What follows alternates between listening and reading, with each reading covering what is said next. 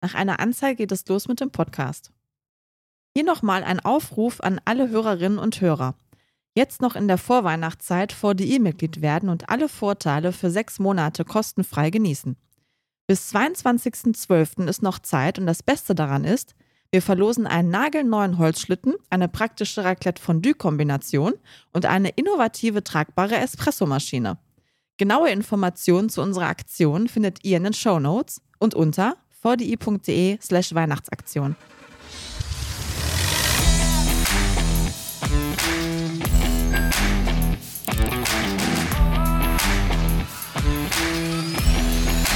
Technik aufs Ohr.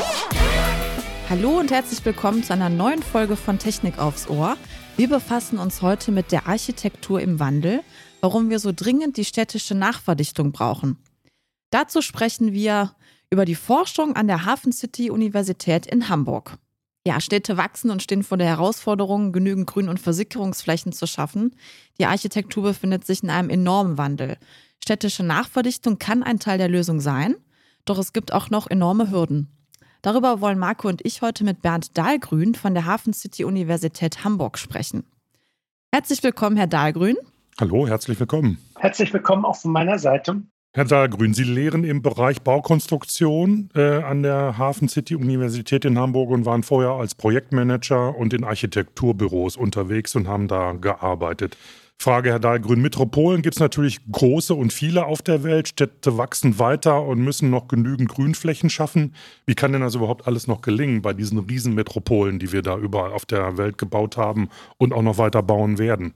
Sie sprechen da ein sehr komplexes Problem an, für das es natürlich keine einfachen Rezepte gibt. Es ist richtig, die Metropolen werden wachsen und wir wissen nicht so richtig wie, weil ähm, diese räumliche Ausdehnung, die kann man nicht ununterbrochen fort, fortführen, weil dann irgendwann die Infrastrukturen ähm, an ihre Kapazitätsgrenzen kommen.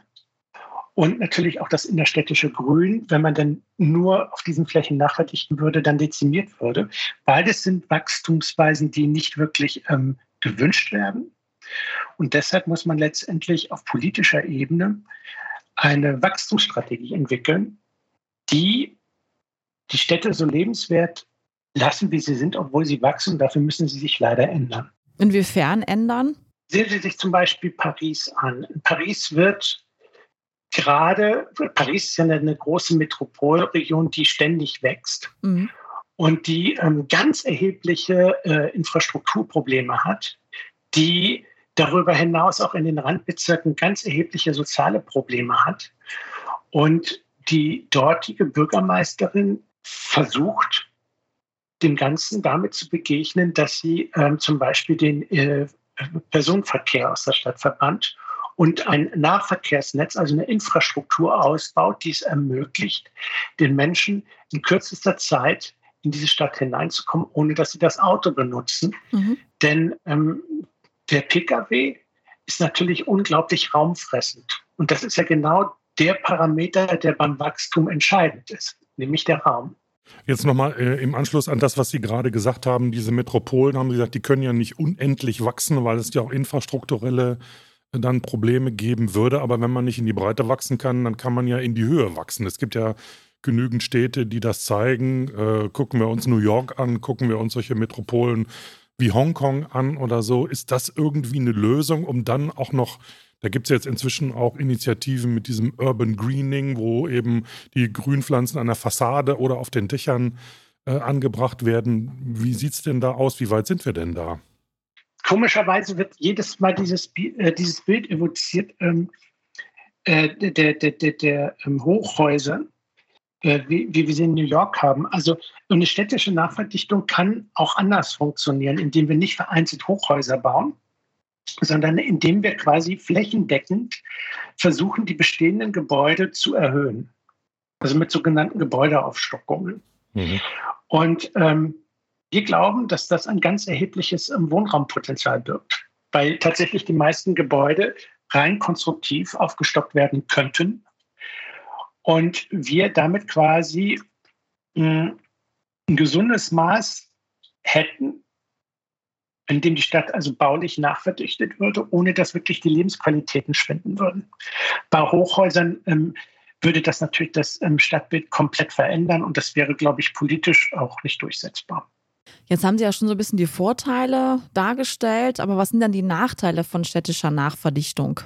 Naja, die, die, die Nachteile einer städtischen Nachverdichtung, es sieht immer darauf an, wie man das macht. Ne? Also mhm. es gibt verschiedene Formen der städtischen Nachverdichtung. Sie haben bestehende Gebäude.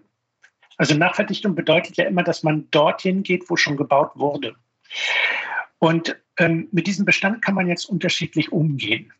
Man kann zum Beispiel sagen, ich reiße ihn ab, ich baue neu. Mhm. Auch das wäre eine städtische Nachverdichtung, wenn der Neubau dann dichter bzw. höher wäre. Oder aber man sagt, ich habe bestehende Gebäude und ich baue obendrauf. So, beides sind gänzlich, ist beides letztendlich städtische Nachverdichtung, aber letztendlich komplett unterschiedliche Herangehensweisen. Die erste Herangehensweise ist klar, hat etliche Nachteile. Das heißt, ich verändere komplett das Stadtbild. Ja, und ich baue höher. Und ähm, das ist mit sehr vielen Vorbehalten, die ich teilweise auch teile, ähm, behaftet. Ne? Mhm. Die andere Variante hat in meinen Augen wenig Nachteile. Denn wenn ich jetzt an die Bestandsgebäude rangehe und ich baue dort oben drauf, dann nehme ich automatisch heutzutage eine energetische Bestandsertüchtigung. Also das Gebäude wird energetisch effizienter vor. Ja, das heißt, ähm, ich komme den Klimazielen näher, indem ich Bestand energetisch ertüchtige. Die Bewohner dieser Gebäude sind natürlich im Zeitrahmen einer Baustelle da in Mitleidenschaft gezogen. Das ist unangenehm, aber das ähm, hat trotzdem den Vorteil gegenüber dem Abriss, dass diese Bewohner dort wohnen bleiben können. Sie können in den Gebäuden bleiben und es kommen einfach nur neue Nachbarn hinzu, die dann oben drauf wohnen. So, das wäre das. Ja, und eigentlich ähm, fallen mir für diese zweite Variante der Nachverdichtung kaum Nachteile ein. Mhm. Mhm. Wie sieht es sei denn, Sie haben Ideen. Ne? ja, die Ideen habe ich jetzt vielleicht im Moment nicht parat, aber mir fällt natürlich dann das Thema bezahlbarer Wohnraum ein. Solche Maßnahmen kosten alle Geld. Und wir wissen ja, in den Städten ist der Wohnraum viel zu knapp, aber dafür die Mieten umso viel höher. Wie, welche Auswirkungen kann denn das, was Sie gerade geschildert haben, auf wirklich den Wohnraum haben und bleibt er denn dann für Otto Normalverbraucher bezahlbar? Ja, auf jeden Fall. Das ist sogar äh, meines Erachtens im städtischen Milieu die einzige Art und Weise, ähm, auf Grundstücken, die dem ja, die im freien Markt sind, bezahlbaren Wohnraum zu schaffen. Ähm, ich versuche Ihnen das mal in einem Gedankenspiel zu erläutern. Stellen Sie sich vor, wir beide, wir hätten zwei Grundstücke. Die liegen direkt nebeneinander, sind beide gleich groß. Und ich bebaue mein Grundstück vor zehn Jahren. Also ich habe das jetzt 2011 komplett bebaut und ich habe die dortigen Wohnungen veräußert.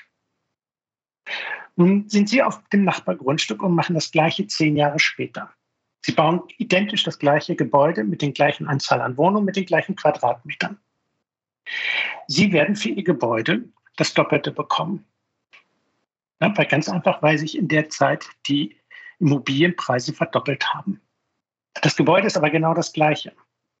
Nun frage ich Sie, wer hat bei diesem ganzen Prozess des Bauens, also der Projektentwickler, der Bauunternehmer, der Architekt sind daran beteiligt und auch der Makler, wer von diesen Menschen hat diese Wertschöpfung abgeschöpft? Wer bekommt nach zehn Jahren mehr? Und da ist die Antwort ganz klar, der Grundstückseigentümer. Nämlich in der Zeit, in diesen zehn Jahren, hat sich zwar die Immobilie, also die Immobilienpreise verdoppelt. Die Grundstückspreise haben sich aber höchstwahrscheinlich vervierfacht. Das heißt, heute ist der Hauptwirtschaftsparameter bei Immobilien, in der Immobilienökonomie in der, im urbanen Umfeld das Grundstück, der Grundstückspreis. Und den zahlen sie bei Gebäudeaufstockung im Zweifel nicht, weil sie nämlich kein neues Grundstück verbrauchen. Das heißt, stellen Sie in Hamburg zum Beispiel ist es so, dass viele innerstädtischen, innerstädtische Gebäude der, ähm, den Genossenschaften gehören. So, und wenn die jetzt obendrauf bauen, dann können die billiger bauen, als wenn sie sich ein neues Grundstück kaufen müssten. Die Baupreise, da bin ich vollkommen bei Ihnen, von Gebäudeaufstockung und auch die Projektpreise ohne das Grundstück sind höher als bei einem ganz normalen Bauvorhaben. Aber wie gesagt, das Grundstück entfällt. Und deshalb ist das meines Erachtens eine der wirtschaftlichsten und eine der letzten Möglichkeiten, wirklich Wohnraum zu schaffen, den ich hinterher auch vermieten kann. Das Problem ist ja heute, dass wenn Sie sich ein städtisches Grundstück kaufen, Sie bauen eine Immobilie drauf, Sie können die gar nicht wirtschaftlich vermieten, weil die Mieten eben nicht so hoch sind, dass Sie, ähm, dass Sie tatsächlich diese exorbitanten Grundstückspreise finanzieren. Jetzt haben wir diese Entwicklung ja nun auch schon länger, Herr Professor Dahlgrün. Warum wird, wurde dies nicht eher schon mal umgesetzt oder warum wird es nicht schon vermehrt umgesetzt? Haben wir irgendwelche baurechtlichen äh, Einschränkungen oder reichen unsere Bauordnungen nicht aus? Müssen die angepasst, müssen die verändert werden? Was hindert denn offensichtlich einige daran, diese Aufstockungsmaßnahmen durchzuführen?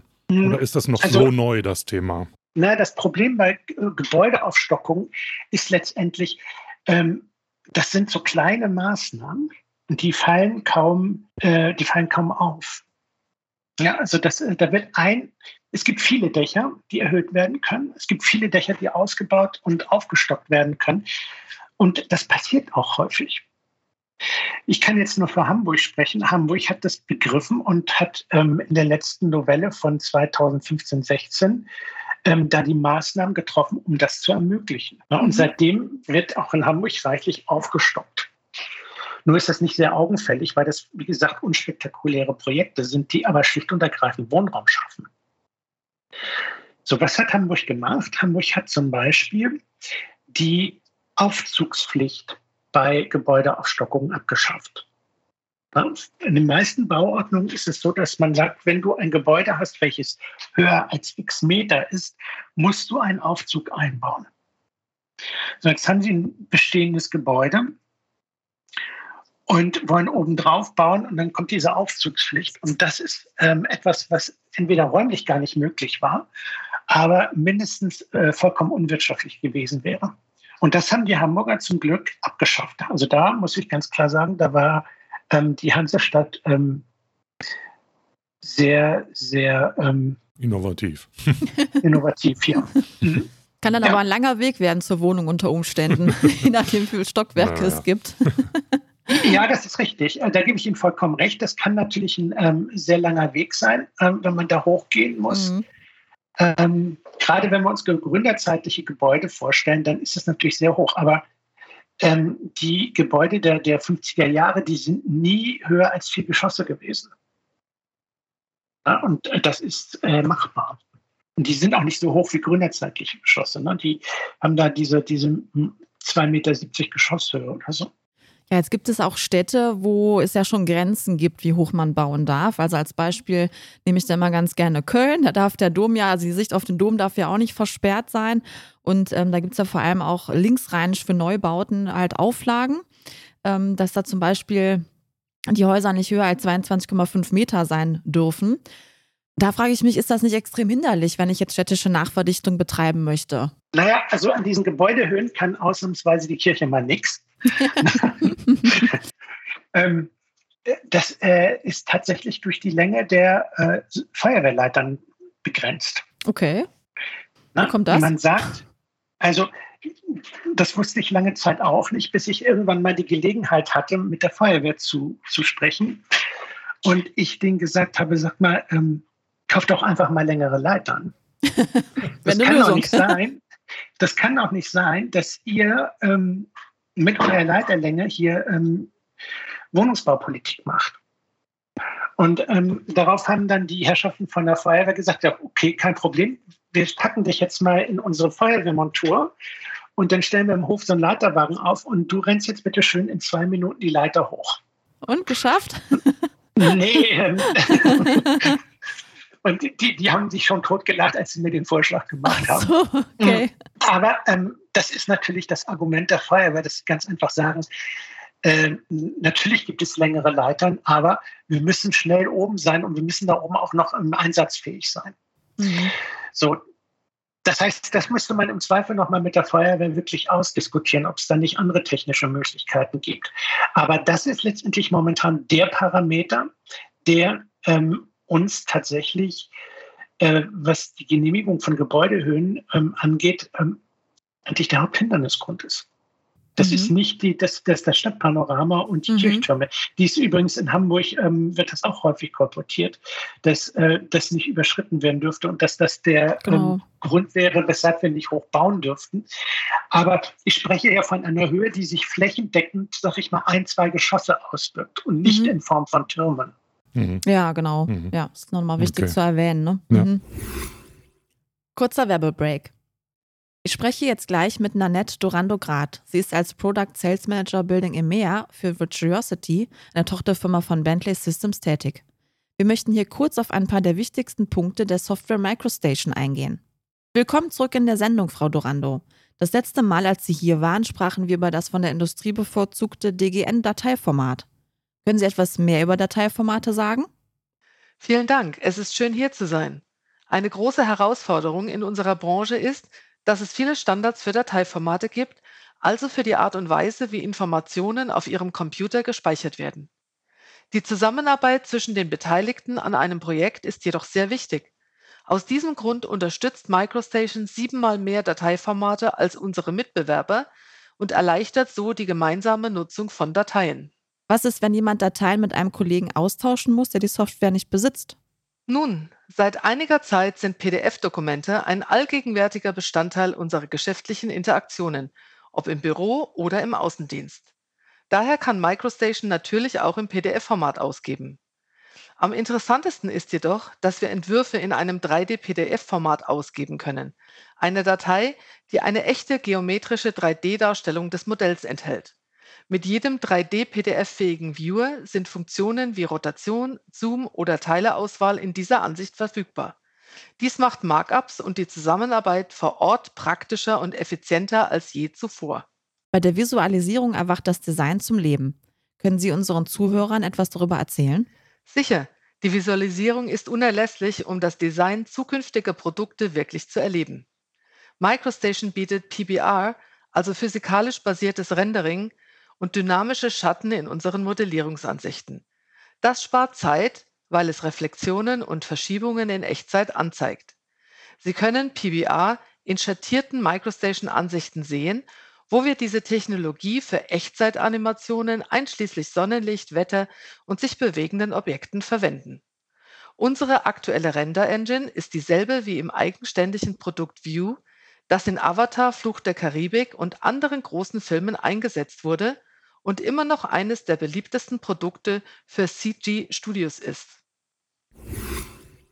Jetzt haben wir gerade über die Feuerwehr gesprochen. Jetzt, äh, wenn Feuerwehr bedeutet Wasser, wie sieht es denn aus mit Versickerungsflächen in Städten? Also da wird ja im Moment sehr, sehr viel darüber diskutiert, auch vor dem Hintergrund der Ereignisse vor sechs Wochen mit dem Hochwasser. Das hat zwar die großen Städte nicht in irgendeiner Form betroffen, aber es ist ja immerhin möglich. Äh, mit den Klimakatastrophen, die wir wahrscheinlich alle noch zu erwarten haben. Da muss doch sicherlich bei Städten auch was passieren. Ne? Das ist ja alles hoch verdichtet. Es gibt nur wenige Städte, die ausreichende oder viele Grünflächen haben. Wie sehen Sie das denn? Ja, also ich gehe davon aus, dass wenn wir von einem Stadtwachstum sprechen, wir tatsächlich an die innerstädtischen Grünflächen nicht rangehen. Und also da rede ich jetzt von Parks und Naherholungsflächen. Es ist richtig, ähm, Schrebergärten werden in Hamburg seit geraumer Zeit ähm, dem Wohnungsbau geopfert. Ja, und da, da findet dann eine Versiegelung statt. Aber ich denke, dass man in der jetzigen Stadt- und Gebäudeplanung eben genau diese Versiegelungsflächen als ähm, Planungsparameter einführen muss. Letzt, sind sie es letztendlich auch schon, dass man einfach darauf achten muss, dass ausreichend Flächen vorhanden sind. Das ist aber kein städtisches Problem. Gucken Sie sich die Einfamilienhausgebiete ähm, im schönen Deutschland an, wo ähm, 50 Prozent der Grundstücke mit irgendwelchen Betonsteinen versiegelt sind. Mhm. Die machen das Problem. Ja. ja. Mhm. Die, die sind das große Problem. Ja, ja, furchtbar. furchtbar. Ja. Ich weiß gar nicht, wie diese Steine he heißen, die sie ineinander fassen und mit denen man ganz gerne die Auffahrten bis zur Garage irgendwie mhm. planiert. Das ist, ähm, äh, schlicht und ergreifend Schwachsinn. Ja, und mh, die wirkliche Versiegelung kommt ja auch ähm, durch die Infrastruktur zustande, die man ähm, bauen muss, um Einfamilienhausgebiete zu erschließen. Mhm. Das mhm. ist die Versiegelung, über die wir reden müssen. In der Stadt mit der Nachverdichtung ist sie marginal meines Erachtens. Mhm. Okay. Okay. Ja, machen wir jetzt mal einen Schwenk zu der Hafen City Universität und kommen Gerne. auf die Forschung zu sprechen und die Lehre. Also was bewegt da die Lehre aktuell am meisten und was geben Sie zum Beispiel auch zukünftigen Architekten und Architektinnen mit auf den Weg? Hm. Das gute eine, Frage, ne? das ist eine sehr gute und ähm, sehr komplexe Frage. Mhm. Denn wenn ich ganz ehrlich bin, dann weiß ich das manchmal gar nicht mehr so richtig, was ich den jungen Menschen mit auf den Weg geben kann. Das hat nicht mit äh, Ahnungslosigkeit zu tun, sondern ähm, das ähm, hat einfach damit zu tun, dass heute die Gewissheiten, die Normen, die Parameter, diese ähm, technischen Regeln sich in einer derartigen eklatanten Geschwindigkeit verändern, dass ich heute schon weiß, dass das, was ich heute meinen Studierenden erzähle, ähm, sie im Zweifel gar nicht mehr anwenden können, wenn sie die Hochschule verlassen haben. Das beste Beispiel hierfür sind die Dämmstärken. Ähm, ich unterrichte Baukonstruktion. Meine Studierenden zeichnen also fleißig ähm, Hochbaukonstruktion und fragen mich dann, wie dick muss die Wärmedämmung sein? Oder wie dick ist sie üblicherweise? Dann sage ich Ihnen natürlich, ja, das kann man alles berechnen. Aber heute ist sie 18 Zentimeter stark. Im Durchschnitt. Also mit 18 Zentimetern liegt man richtig dann melden sich dann immer die Fleißigen unter ihnen sagen, ja, aber in den Büchern steht was anderes. Hm. Ich habe hier ein Standardwerk von so und so, ich will jetzt keinen Namen nennen, und da steht 14 Zentimeter dran. Und da sage ich, ja, alle Bücher, die es hierzu gibt, sind vereitelt. Die sind älter als vier Jahre. Mhm. Und das, was ich Ihnen heute erzähle mit den 18 Zentimetern, werdet ihr, wenn ihr die Uni verlassen habt und das erste Projekt im Architekturbüro zeichnet, höchstwahrscheinlich nicht mehr anwenden können. Mhm. Und das ist das Dilemma, vor dem wir heute als Lehrende stehen, dass wir, oder ich, ich zumindest sehe es als meine Aufgabe, ähm, diesen Wandel zu vermitteln und den Studierenden einfach nur noch die Fähigkeiten zu vermitteln, respektive ähm, zu, na, wie nennt man das, ähm, dass sie diese, sich diese Fähigkeiten aneignen, mhm. zeitnah die richtigen Daten anzueignen, um dann richtig zu planen. Aber ich selber glaube nicht mehr, dass ich diese, diese Gewissheiten und Weisheiten vermitteln kann. Wir können nur noch Methoden vermitteln. Das heißt aber, ähm, wir haben ja gerade über dieses Thema Aufstockungen und so weiter ähm, gesprochen. Was sind denn so die neuen Entwicklungen im, im Bau, im urbanen Bau, die Sie auch mit Ihren Studentinnen und Studenten diskutieren oder wo sie etwas vermitteln. Also ich will jetzt nicht diese Plattitüde moderne Bauweise in den Mund nehmen, jetzt habe ich es gerade doch gemacht, aber da finden ja enorme Entwicklungen gerade statt. Also nicht nur was das Thema Wärmedämmung angeht, sondern auch die Möglichkeiten, Konstruktionen und so weiter. Was steht denn da bei Ihnen an der Universität so im Mittelpunkt oder wo forschen Sie gerade dran? Das würde mich ja auch mal interessieren. Also die ähm, kommen wir erstmal auf die erste Frage. Das, in, in, der Lehre ist ganz klar das nachhaltige Bauen mhm. natürlich äh, der rote Leitfaden. Mhm. Ja? Und hier drin ist es ganz klar der Holzbau. Ja? Dass wir versuchen, äh, übrigens Gebäudeaufstockung müssen Leichtbauten sein. Das geht in Stahl und Holz. Ähm, Holz ist in Hamburg auch da mit der Novelle der, der Bauordnung ermöglicht, hat, hat weitaus mehr Möglichkeiten bekommen. Und ähm, somit ist es quasi das Gebot der Stunde, tatsächlich da die Fähigkeiten zum Holzbau zu vermitteln. Ganz klar, dann geht es natürlich zum kreislaufgerechten Bauen. Auch das äh, ist ganz klar eine, eine der, der, der, der, der äh, Qualitäten, die wir versuchen zu, zu, zu vermitteln. Und ähm, das Arbeiten mit Umweltproduktdeklaration. Das machen unsere Studierenden ab dem dritten Semester.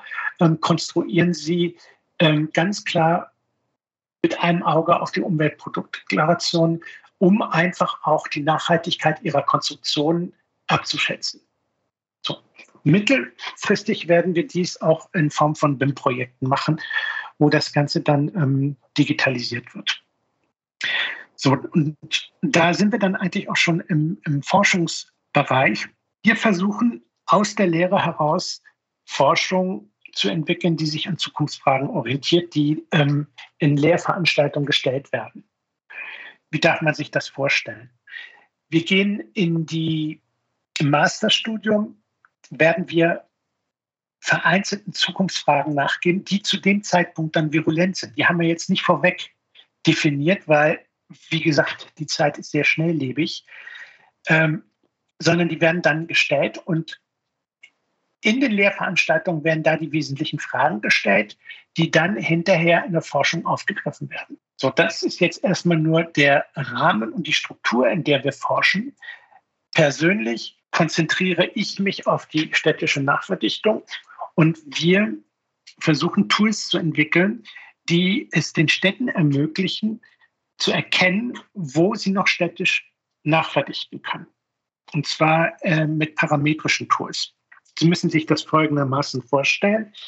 Sie sind jetzt zum Beispiel in einem Bezirksamt Ihrer Wahl und können auf unser Tool zurückgreifen und sagen dann, in meinem Bezirk gibt es nicht genug Bäume. Das heißt, wir müssen unbedingt die Bäume erhalten. Und dann definieren sie noch andere Kriterien, die in ihrem Bezirk wichtig sind. Und dann wird das Tool befragt und sagt ihnen, wo sie städtisch nachverdichten können, und zwar in welcher Form. Mit Hinterhofbebauung, Gebäudeaufstockung oder gar Abriss und Neubau. Das klingt ja super. Mhm. Ja, da wollen wir hin. Also da sind wir, wie gesagt, ja. Forschung ja. ist immer ein bisschen, sind ein bisschen Zukunftsmärchen, aber das mhm. ist das, was wir ähm, entwickeln wollen. Ja. Klingt vielversprechend. ja, BIM, das war ja eben auch ein passendes äh, Stichwort.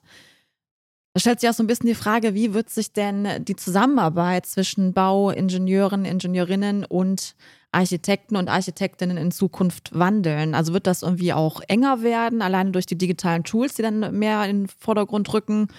Oder was sehen Sie da so für Trends? Ja, ich glaube, wir sind schon mitten in dieser Entwicklung. Also mhm. die, diese, diese alte, ja, diese alte ähm, Baukultur, in der der Architekt quasi das Gebäude anfängt zu entwerfen, ja, die groben Kubaturen festlegt und dann irgendwann im, im Nachgang dann die Ingenieure dazu kommen, das ist ja schon vorbei. Mhm. Ja, ähm, das heißt, man wird von vornherein in, in Teams so etwas wie ein Gebäude entwickeln. Und das ganz klar digital, dreidimensional im, im, im BIM-Modell. Ich glaube, dass sich da sehr, sehr viel ändern wird. Ich glaube aber, dass wir schon mittendrin sind in der Entwicklung. Und wenn ich zurückblicke auf jetzt nunmehr 30 Jahre ähm, CAD in der Architektur, habe ich immer so Entwicklungsschübe gesehen und gewisse Hürden, bei denen es immer unglaubliche Gegenkräfte gegeben hat. Ne, vor 30 Jahren kam der Computer in die, in die Architekturbüros und die, äh, damals war ich ein junger Student, und die Architekten haben gesagt, das können wir von Hand schneller als mit dem Computer. Na, und außerdem sieht das viel besser aus. Und ich weiß noch, dass ich bei meinen Abgaben in der Universität die Pläne nachgearbeitet habe, damit das aussieht, als hätte ich sie von Hand gezeichnet, weil ich sonst Echt? wusste, kriege ich Abschläge wegen Computerei. Ach, krass. ja. Okay. So, ja. das war die erste Hürde. Das Interessante war, dass ähm, die Menschen, die das damals behauptet haben, da gibt es jetzt zwei Sorten von. Also die einen, die irgendwann ihre Meinung geändert haben und diejenigen, die es nicht getan haben, die sind weg vom Fenster. Die, diese Büros gibt es nicht mehr. Der zweite Schritt war dann der, dass man sagt, wir müssen die Projekte dreidimensional entwickeln. Auch da gibt es ähm, kolossale äh, Widerstände oder gab es noch Widerstände die gesagt haben, nee, nee, zweidimensional kann man das schneller und besser. Aber auch da wird sich wieder das gleiche Phänomen anstellen. Entweder ändern die die Meinung oder sie sind weg vom Fenster. Und der dritte Schritt ist natürlich ähm, das datenangereicherte BIM-Modell. Und da werden wir wieder genau das gleiche Muster erleben. Aber ich bin der festen Überzeugung, dass es sich durchsetzen wird. Mhm. Das Problem ist, dass andere Länder hiermit einfach sehr, sehr viel schneller sind. Und die Architekten in Deutschland, wir haben eine der, wenn nicht sogar die höchste Architektendichte in Europa. Kann auch sein, dass Italien und, und Spanien uns das strittig machen. Aber wir haben sehr, sehr viele Architekten und wir exportieren unsere Dienstleistungen. Und wir sind gerade dabei, ins Hintertreffen zu geraten, was diese Technologien angeht. Und das können wir uns eigentlich nicht leisten. Also insofern, ja, diese Muster sind da, aber ich glaube, dass diese Muster ähm, uns sehr zum Nachteil reichen, was, ähm, sag ich mal, die Wettbewerbsfähigkeit angeht. Mhm. Jetzt haben Sie eigentlich die Frage, die ich Ihnen zum Schluss stellen wollte, schon beantwortet, nämlich mal so einen Vergleich zu wagen, einen internationalen Vergleich, wo die deutsche Architektur und von mir aus auch gerne das Bauingenieurwesen so im europäischen oder im internationalen Vergleich dasteht. Man hat immer oft so den sicherlich nicht ganz richtigen Eindruck, dass in anderen Ländern mehr passiert, dass da mehr äh, gewagt wird bei Bauen oder auch andere Baustoffe verwendet werden, äh, die, die man bei uns nicht so sieht. Oder das ist wahrscheinlich ein falscher Eindruck. Aber wie sehen Sie denn das als Experte? Na, es gibt natürlich immer wieder Länder oder Baukulturen, wo die Dinge anders gemacht werden und wo es auch andere Schwerpunkte gibt. Ne? Mhm das macht letztendlich auch ähm, den 30 Metiers aus, dass man dann guckt, wie andere Menschen das machen, indem man sich dann Dinge abguckt oder gerade auch indem man ähm, anderen Kollegen auf die Finger guckt, einfach sieht, was man selber eigentlich wirklich gut kann und was andere nicht so gut können. Aber um einmal auf diese BIM-Technologie zurückzukommen, um zu zeigen, wie sehr wir ins Hintertreffen geraten sind, könnte man das einmal mit dem Bauantragsprozess in Singapur vergleichen. Also äh, bei uns ist es heutzutage noch so, dass wenn wir einen Bauantrag stellen, wir die Pläne ausdrucken, äh, ich glaube sechsfach, dann bei der Baubehörde einreichen und dann in der Baubehörde hm, die Herrschaften aus der Stadtplanung, von der Bauprüfung und so weiter und so weiter zusammenkommen, diese Pläne konsultieren und dann ähm, nach so einem relativ langen Verfahren kriegt man dann so ein Statement zurück und da steht dann drin, genehmigt, nicht genehmigt, genehmigt mit Auflagen. In Singapur geht das anders. In Singapur haben sie ein BIM-Modell und das geben sie zur Genehmigung frei und dann hat quasi die Behörde Zugriff auf das Modell. Aber da sitzen dann nicht Herrscher an fleißigen ähm, Behördenmitarbeiter, sondern ähm, Programme, sogenannte Bots, die das Gebäude prüfen auf Fluchtweglängen und so weiter und so weiter. Mhm. Und zwischen diesen beiden Vorgehensweisen liegen ja vermeintlich Lichtjahre. Und da kann man getrost sagen, ja, wir sind hier ins Hintertreffen geraten. Ja, das ist natürlich ja. ein allgemeines Problem mit der Digitalisierung unserer ganzen ja. ja. Behörden, Ämter und so weiter und so fort. Da sind wir ja ganz schlecht im internationalen Ja, also ich kann Ihnen da, ich kann ich Ihnen äh, zu dem Thema, auch wenn das vielleicht nicht das Hauptthema ist, aber das hängt kann, ja damit ich eine kleine, kann ich Ihnen eine kleine Anekdote erzählen aus dem letzten Corona-Semester, in dem wir zusammen mit einer Partnerhochschule aus Mauritius und äh, mit einer anderen Schule aus Florida gemeinsam eine Lehrveranstaltung gemacht haben in virtuellen Räumen. Mhm. Das heißt, wir haben uns mit solchen 3D-Brillen getroffen in virtuellen Räumen. Das ist sehr beeindruckend. Kann ich Ihnen wärmstens empfehlen, das mal zu machen. Ja, Feuerbrillen sind cool, ja. Ja, das ist, äh, das ist eine tolle Sache. Ne? Ja. Also die, man steht daneben, neben seinem Kollegen, der in Florida ist zurzeit. Und man kann sich quasi normal unterhalten, als wenn man ähm, quasi an einem Tisch säße oder gemeinsam in einer Runde stünde. So, das haben wir auch mit unseren Studierenden gemacht, genauso wie ähm, die, die Studierenden aus Mauritius und Florida. Und als wir dann unsere gemeinsamen Lehrveranstaltungen hatten, konnten die Deutschen nicht daran teilnehmen. Weder die, Studierenden, ich ahne warum. weder die Studierenden noch der, der Professor, weil unser Internet zu schlecht ist. Meine Güte. Ja. ja, das ist tatsächlich, wir sind rausgeflogen. Oh. Also bei allen anderen, ähm, selbst auf Mauritius, einer kleinen Insel, wo mm. die Studierenden versprenkelt äh, auf der Insel leben, die konnten alle daran teilnehmen, Florida sowieso und wir nicht. Und zwar nicht nur ich mit meinem schlechten Internet, sondern auch meine Studierenden.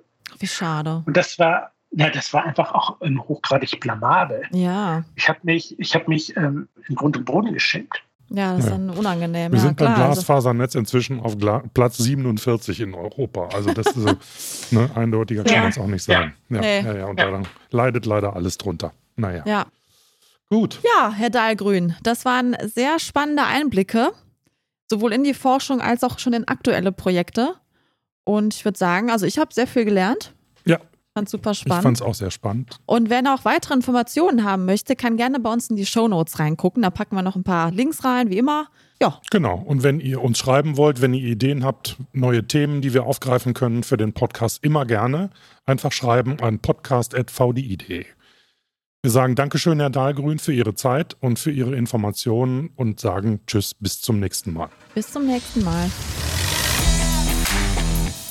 Hier nochmal ein Aufruf an alle Hörerinnen und Hörer.